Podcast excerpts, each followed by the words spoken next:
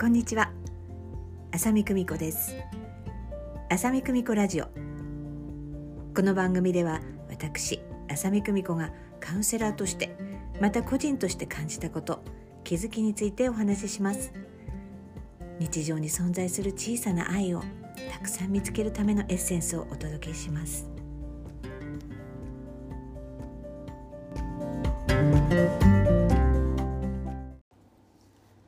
それでは今回はリスナーさんからご感想を頂戴しましたのでご紹介します。ありがとうございます久美子先生配信ありがとうございます。最近いろいろな方が配信をしていて私もいろいろ聞くことがありますが久美子先生の配信は先生のお声や話し方がすごく落ち着くし安心するし聞くセラピーだと感じました。辰木先生の漫画は私は読んだことはありませんでしたが存在は知っていました。でも地震の予知夢など不安を煽るような内容の本だなんてと敬遠していました。でも久美子先生のようにその中にも光を見つけてそれにフォーカスを当てていくと同じことでも違った風に見えてくるんだなと感じました。感覚的なものですが3.11去年の地震先日の地震とだんだんパワーを増していっているような気がします。亡くなった方や家が壊れるなどした方は本当に気の毒だと思うしかける言葉もありませんが人間も地震を経験するたびに強く賢くなっているような気がしています。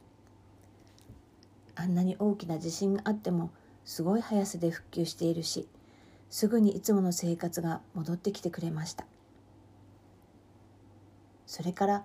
無駄のないのは寂しいというお話にも元気づけられました。私自身振り返ってみて回り道や遠回りが多すぎて久美子先生の包み込んでくれるような温かさがとても心地よかったです。次回も楽しみにしています。というご感想ありがとうございます。えとても励みになります。ありがとうございます。え前回配信しました辰木亮先生の漫画。私が見た未来ですけれど発売当時はですね本当にあった怖い話シリーズみたいなそういったあのカテゴリーで出版されていましたでそうなるとまあほら本コアじゃないですかなのでちょっとね怖いちょっとおどろおどろしいみたいな、まあ、そういうようなコンセプトとして出版されています。まあ、作者がそういう意図だったかどうか、まあ、別としてそういったシリーズから出てると余計そんな風な印象を持ったっていうこともあるのかもしれませんよね。え、ですけれども、ね、作者の意図はそういうことではないということが、まあ、今分かったということも含めて時代は変わったなっていうことを感じますね。あの恐怖を煽るというような時代ではない。まあ、かといって何でもかんでも何て言うんですかね何でもかんでも大丈夫だぜイエーイみたいなのとは違うっていうふうにあの思いますね。その本当にねバランスって大事だなと思いますね。なんか地に足をつけたあり方っていうんですかねなんかそういった、まあ、それぞれのそういうあり方をしていくっていうことが今問われてるのではないかなっていうふうに思いますね。現実を見た上で今を見ていくというような意識ってとっても大事だなと思いますしそういった空気っていうのはどんどんどんどんこう高まっているようにも見えます。それはやはりこう人類がねいろいろ学んできた今だからこそということはあるんじゃないかなっていうふうに私は感じています。今ねいろんなことが世の中でこう明らかになったりしていますしそれもその真偽のほどっていうのはね本当に真偽ってね意外とわからないものなんですよ。表面に出てるものっていうのは本当に一部ですからねあの心理学でよく出てきます意識の氷山っていうのありますよね氷山っていうのはこう湖面から出ているあのその皆さんの見えている部分よりもその地中に入っている、うん、領域が大きいですよっていうところからそういうふうにあの言われるんですけどこれだけいろいろなものが明らかになっていてもなおあの見えてない部分がもう本当に圧倒的に多いんですよ。まあ、そりゃそうですよね。そんなの個人レベルで言ったってそうじゃないですか。ね全部全部あのね内も外も表現するっていうことってねなかなか難しかったりでも言えるのはそのちょっと前よりも表面に見えてる部分っていうのが大きくなってきてるっていう側面ってすごくあると思うんですよね。それをその意識っていうところにあのちょっと例えて見てみると私たちの顕在化できる部分の領域っていうのが大きくなってるっていうようなことだと思うんですね。えそれってその潜在意識レベルと顕在意識レベルをこう遮っている遮ってると言いますか、えー、その境目っていうんですかねその境目がちょっと薄くなってるっていうようなことも言えるかと思いますしまだ別の言い方をすれば、うん、その潜在意識健在意識の領域っていうもののこう統合が進んでいるっていうことの一つの表れなんではないかなっていうふうに思いますね。ちょっとスピっぽく言うとその意識のベールっていうのがこう開いていくっていうんですかねそのベールがあの花嫁さんのねベールのようにこうオープンになってるみたいななんかそういったような言い方もできるのかなっていうような感じですね。で潜在意識にはもう本当にさまざまなものがありえ自分のいいこともそう思えないようなあのいろんなことがこうたくさんこうあるわけですね。そして、えもっと言えば自分自身のものだけではなくてさまざまな集合的無意識っていう領域ともつながっているわけですよね。まあ、全て全てそれを健在意識レベルにもう分かるように置いといたらもう本当生活できないですよね いろんなことがありすぎてね。なので、私たちは機能するためにそうやって健在意識に置いておけるのとあとはねあの貸金庫にっていうかね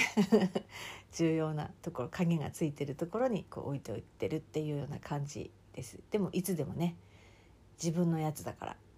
あのちゃんと引き出せるようにはなってるんですけどね。なんかそういうものがあるんじゃないかなっていうふうにあの思ってます。ではそんな時代どうすればいいんだということですけれどえー、私はねやっぱり再バランスしていくっていうことが大事なんじゃないかなっていうふうに思ってます。再バランスって何だっていうことって。自分がいつもどちらかというとすごく慎重でその危険回避に意識がすごくこう多く注いじゃってるなっていう方はあの情報収集もどちらかというとこうするとダメだとかこうしなきゃいけないとかっていうようなところに意識が向きがちだと思うんですね。えそういう方の場合だとあのもうケセラセラっていうんですかねなんかそういった意識ちょっとお気楽モードの人たちの考え方ってどうなってるんだろうっていうようなことを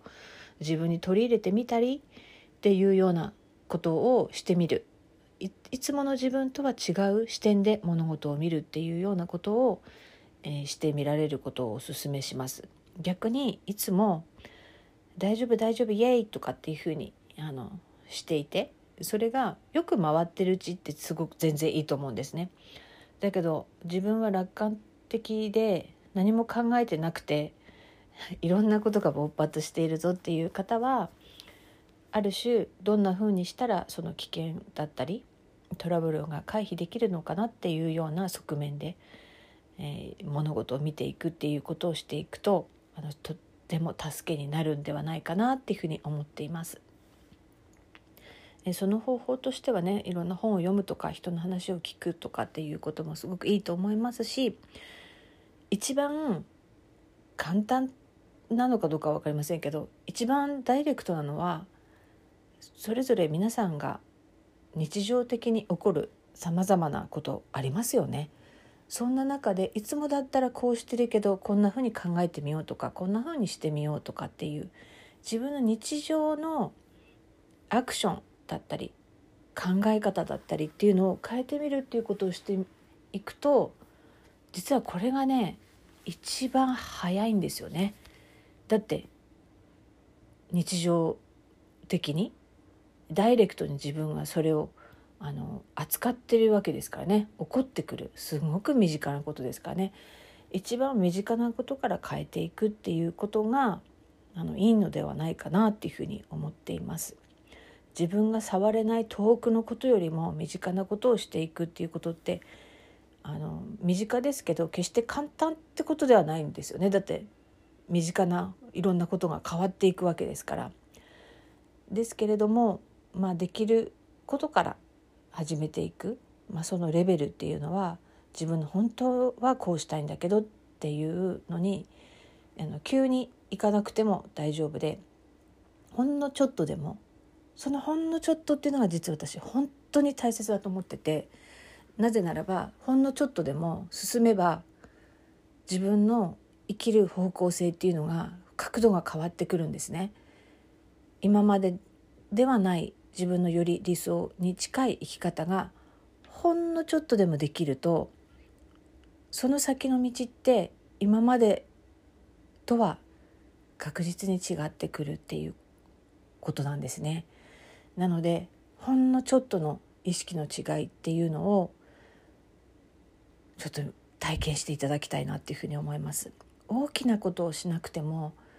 その小さなことが大事で実はすごく大きなこと大きな決断をしているようでそれは少しずつほんの少しずつの意識の変化の積み重ねがあるポイントでそういった展開に出会ってるっていうことだったりしますよね。なのであの人と比べることではないですし人と比べることって本当にこれからの世界って参考にならないことも多くなってくるんですよね。ですからまず自分自身の身近なところから是非ねできるところから始めていただきたいなっていうふうにあの思います。これからねますますいろんなことが明らかになってきますけど本当にあの必要以上に恐れることはないです。ですけれどもちゃんとね意識はしっかりいろいろな想定をしてみるっていうことも大切ですものね。そんな風にねみんなそれぞれがそれぞれの場所で成長して気づいてそして安心して、え共に協力して生きていきたいですよね。えそしてねあの無駄がないのは寂しいというね無駄ってすごくこういい一つの兆しだよっていうようなねあのお話をさせていただきましたけどもねあの本当ね無駄って大切な部分もありますよね。うん、まあその究極的にはこうその時はわからないことって山ほどありますものね。えー、回り道や遠回りが多すぎてっていうふうにおっしゃってますけどでもこれが10年後20年後それを振り返った時にその回り道と思えたことや遠回りしたと思えることをも何かその方自身がこう思える大切だったなっていうようなことがあるんじゃないかなっていうふうにあの思いますよね。私もね回り道ねありますよ。遠回りもありますよ。私このカウンセラーになるっていうこと自体が回り道でしたもん。私の小さい頃のあの夢はねもう自分はもう頑張ってお勉強して親の言うことを聞いて大学生になったら自分の好きな心理学を学べる大学に行くぞっていうふうにこう思っていたんですね。それが私にとっての近道というかねダイレクトな道だったんですけどまあその父に反対されまして、えー、それで「じゃあいいです」みたいな。それで私はまず働いて、えー、自分でお金を貯めて自分が好きな大学に行くぞなんていうふうに思ってたんですけどもうね先に結婚しちゃってね子育てしてとかっていう意味でものすごく回り道遠回りしたんですけれども結果として私はこのルートが私自身にとって最も近道だったなっていうか、まあ、近いかどうかってもう本当関係ないですよねもうベストなことだったなっていうふうに今は感じています。まあ、その他にもこうまっすぐ行けたなっていうことでないことなんて本当たくさんあります私自身も。でもあの本当にそういうこともすごく大切でこのねコロナ禍もねなんかそういうことのようにあの感じています。でもその回り道か遠回りか、まあ、それともまっすぐなのかちょっと自分では今は分かりませんけれど、うん、でもなんかそのこの与えられた時間をこうもっと落ち着いて、うん、見ていくっていうか楽しんでいくっていう意識も大事なんじゃないかなと思いつつなかなかね私も前のめりなのでね。反省するところでもありますけれども、うん、でもいろんな気持ちいろんな曲がり道とかなんかそういったことも人生においては本当に必然的に起こってる私にとって最善のことが結局のところそういうふうになってるんだろうなっていうことは本当に最終的にはそこに行き着くように思います。なので結果としてですよいろんな気持ちにはなりますけれども結果として悪いようにはならないっていうふうに感じているのが私の今のところこの55年生きてきてこの人生に関して感じる、うん、真実っていうのはそこっていう感じです。何か皆さんのねヒントになれば嬉しいです。ありがとうございます。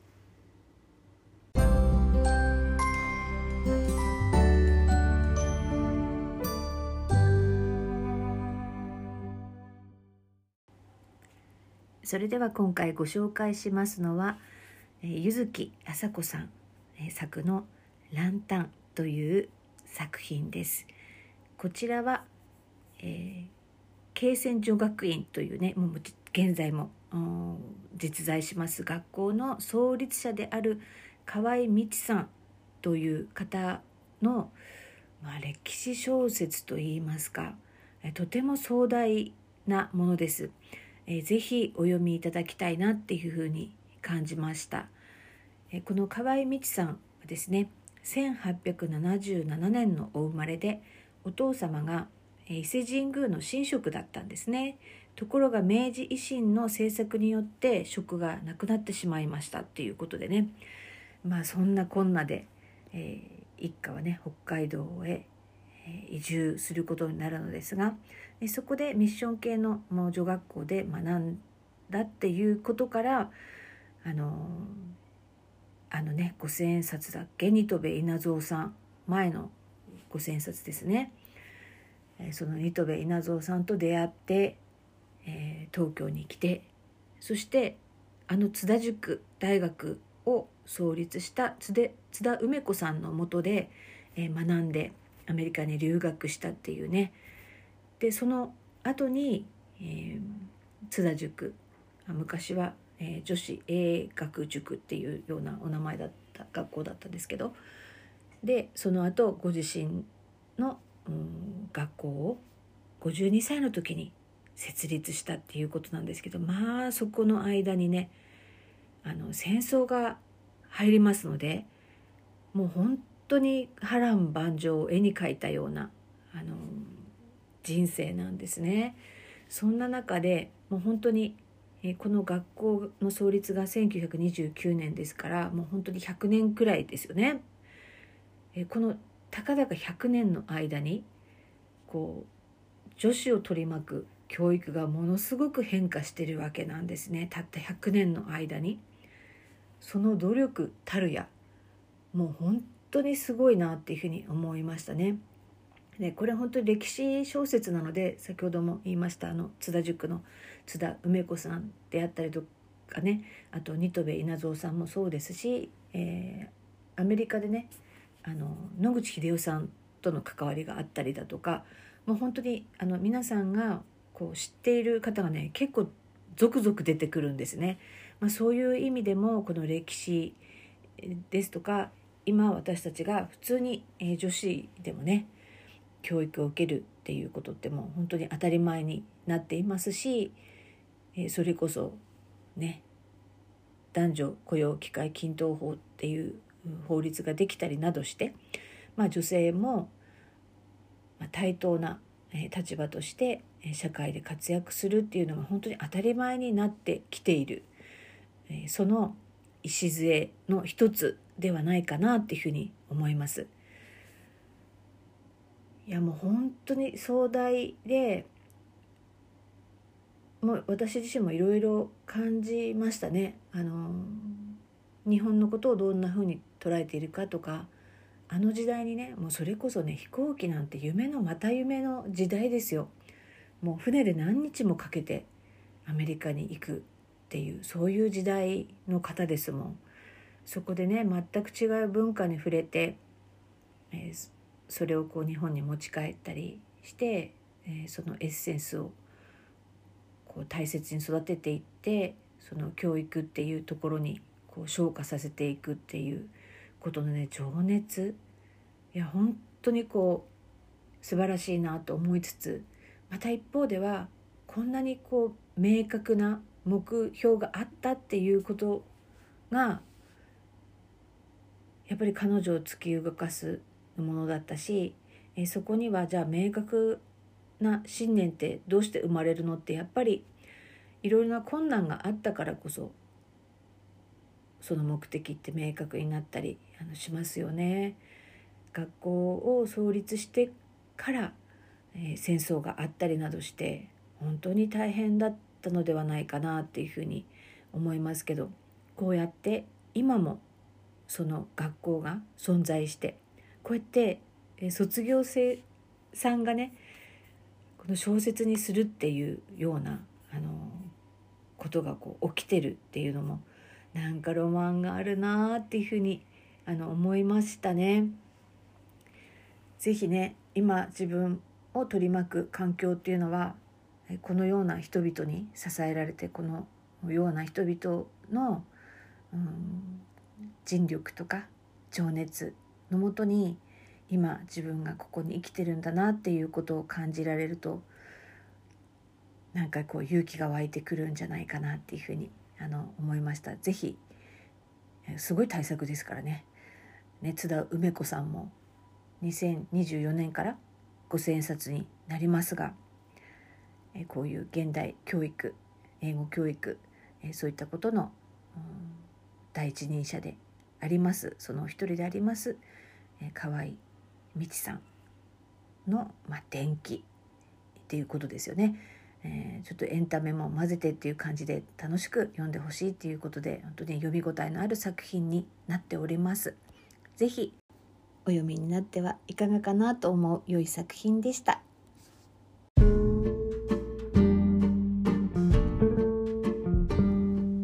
ありがとうございます。えー、皆様からいただきました、えー、ご感想などお声は大変励みになります。ありがとうございます、えー、先日久しぶりにオンラインではありましたがワークショップを開催、いたしました、えー、リアルではなくても、まあ、リアルが一番やっぱり好きなんですけど、えそれでも人と深く関わっていくということそしてこう共に、えー、いろんな刺激を与え合うことってやっぱり素敵だなっていうふうに感じています。今年はワークショップもしっかり定期的にあの開催していきたいっていうふうに思っていますので是非機会がありましたらご参加ください。きっとその場でしか体験できないことを体験していただけるっていうふうに思っております。お待ちしています、えー、さてこの番組では皆さんのお悩みや疑問気になることや私に聞いてみたいことを募集しております。気になっていることモヤモヤしていること嬉しいことこんなことがあったよこんなことに気づいたよなど何でも構いません。ご応募はメールもしくは公式 LINE にてお送りください。また概要欄にコミュニケーションフォームがございます。そちらからもお送りいただけますので是非ご感想なども含めてお声をいただければと思います。